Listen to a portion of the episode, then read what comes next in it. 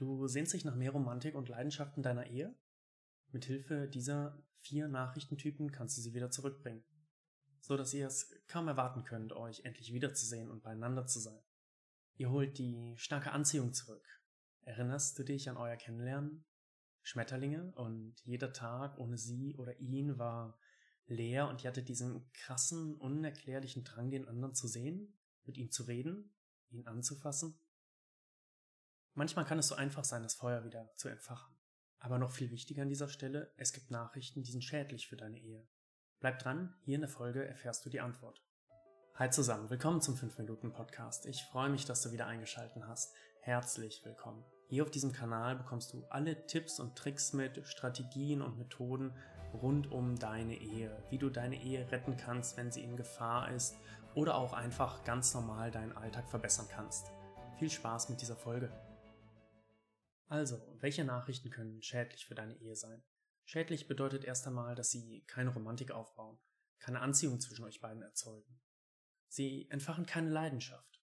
Und Leidenschaft und Anziehung sind die Schlüssel, um euch das Tor zu öffnen zu dem langen Pfad der liebenden Ehe. In manchen Fällen können diese Nachrichten auch dazu führen, dass eure Anziehung schwindet. Die erste Art von Nachrichten, die du vermeiden kannst, sind extrem kritische Nachrichten. Wenn du deinem Partner schreibst, nie hast du Zeit für mich, du kommst mal wieder zu spät, kannst du bitte mal was mit mir unternehmen, anstatt immer nur zu arbeiten, stößt du deinen Partner von dir weg. Wenn du den Drang hast, deinem Partner so etwas zu schreiben, suche lieber das Gespräch mit ihm. Das sind schwerwiegende Themen, die ihr persönlich besprechen solltet. Meistens erreichst du damit auch nicht das, was du möchtest. Es ermutigt deinen Partner nicht, sich zu verändern. Positive Veränderungen finden meist nicht statt, wenn man der Person sagt, wie schlecht sie ist. Dadurch fühlt sie sich meist wertloser und ungeliebter und entfernt sich weiter von dir.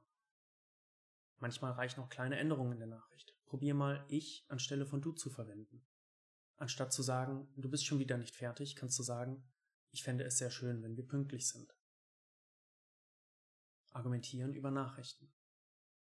Auf der einen Seite hast du Zeit, dir zu überlegen, was du sagst. Auf der anderen Seite entstehen viel einfache Missverständnisse. Vielleicht kennst du das, wenn aus einem kleinen Hin- und Herschreiben plötzlich ein ausgewachsener Streit wird. Oder der andere antwortet einfach nicht auf deine Nachricht, weil er gerade was Wichtiges zu tun hat. Und du? Naja, du wartest und ärgerst dich immer mehr, dass keine Antwort kommt. Auf der Arbeit werden manchmal Diskussionen über E-Mail geführt. Aber die wichtigen Themen versucht man meist persönlich miteinander zu besprechen. Warum also nicht auch im Privaten?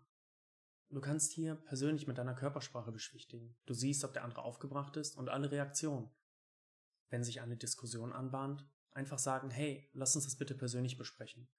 Das Thema ist zu wichtig, als dass wir es jetzt über Nachrichten lösen können. So gibst du deinem Partner auch das Gefühl, gehört zu werden und dass du dir Zeit dafür nehmen möchtest. Deinen Partner um etwas zu bitten, ist völlig in Ordnung. Ihr seid schließlich ein Team. Wenn dein Partner aber von dir ganz viele Nachrichten wie kannst du noch, mach bitte, bring das noch mit, erhält, kann das negativ sein. Die fordernde und verlangende Nachricht kann zu einer wahren Flut werden.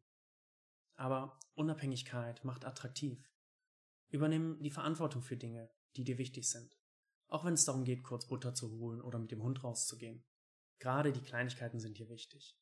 Und wenn es eine Kleinigkeit ist, kann ich es ja eigentlich auch selber erledigen. Das sind die drei Kategorien von schwierigen Nachrichten, die ich momentan sehe. Hast du noch andere? Schreib's mir doch entweder per Mail oder als Kommentar bei YouTube oder im Podcast. Vielleicht taucht genau diese Kategorie dann in der nächsten Folge auf. Schauen wir uns jetzt die Nachrichten an, die euch zusammenbringen. Wichtig hierbei, sie müssen natürlich passen in den Kontext. Wenn ihr gerade in einer tiefen Krise steckt und euch heftig gestritten habt, hilft es wahrscheinlich nicht, ihr zu schreiben, wie verliebt ihr damals auf eurer Hochzeitsreise wart. Aber sonst schon. Du möchtest deinen Partner mit diesen Nachrichten aus seinem Alltag rausreißen. Grundsätzlich versuchst du deinen Partner an seine Vorstellungskraft zu entführen. Denke an eine Erinnerung, wo ihr beide unglaublich glücklich wart. Was hast du gefühlt? Was habt ihr erlebt? Zueinander gesagt? Eine kurze Nachricht könnte sein, Weißt du noch, wie wir damals auf Gran Canaria jeden Abend nach dem Essen am Strand spazieren gegangen sind? Ich weiß noch, wie du meine Hand gehalten hast. Du warst so braun oder du hattest diesen Bart, der dich hat so verwegen wirken lassen. Das war wirklich ein perfekter Moment mit dir. Was hast du nochmal gesagt an diesem letzten Abend, als die Sonne unterging? Du weißt schon, wo wir diese perfekte Nacht danach hatten. Du kannst auch die Vorstellungskraft deines Partners auf die Zukunft projizieren. Ich kann es kaum erwarten, wenn wir endlich das Wochenende gemeinsam haben, wenn du mich wieder berührst.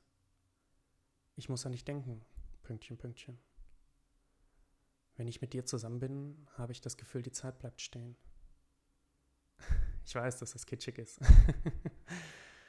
Aber deine Frau wird ganz anders auf dich reagieren. Sie wird sich begehrt fühlen. Und wir Männer? Erinner dich mal, wie fühlt sich das an, wenn deine Frau zu dir gesagt hat, sie will dich? Ich glaube, auch für uns fühlt sich das ziemlich gut an. Übrigens, auf dieses Thema gehe ich in meinem Programm noch weiter ein. Denn solche Nachrichten sind immer eine Vorstufe zu Sex. Du kannst deinem Partner auch kleine Liebesbekundungen per Nachricht schicken. Ihm oder ihr sagen, wie dankbar du bist, dass ihr zusammen seid. Wir nehmen so schnell unseren Partner als selbstverständlich wahr. Gib ihm oder ihr einfach mit einer kurzen Nachricht wieder das Gefühl der Verbundenheit. Danke, dass es dich gibt. Du hast mir gestern so toll geholfen und bist immer mein Rückhalt. Das ist einer der Gründe, warum ich dich geheiratet habe. Oder für uns Männer, ich sage es vielleicht nicht oft, aber schön, dass es dich gibt. Ich liebe dich. Der letzte Text, den wir uns anschauen, ist der spielerische Text. Du führst ein privates Gespräch mit deinem Partner, während ihr in Gesellschaft seid. Weißt du noch, wie es war, früher Zettelchen in der Schule zu schreiben? Es hatte was Verbotenes, etwas Geheimes. Während du auf die Antwort gewartet hast, habe ich immer diese freudige Erregung gespürt, was sie wohl schreiben wird. Stell dir vor, ihr seid auf einer Party oder in Gesellschaft und unterhaltet euch getrennt. Schreib deinem Partner, ich werde es gerne allein mit dir. Verknüpfe es mit einer Vorstellung, was du gerne mit ihm oder ihr machen möchtest. Oder ich muss immer zu dir rüberschauen. Ich kann mich gerade echt nicht auf das Gespräch konzentrieren, weil ich dich davon stehen sehe und du einfach unglaublich gut und scharf aussiehst.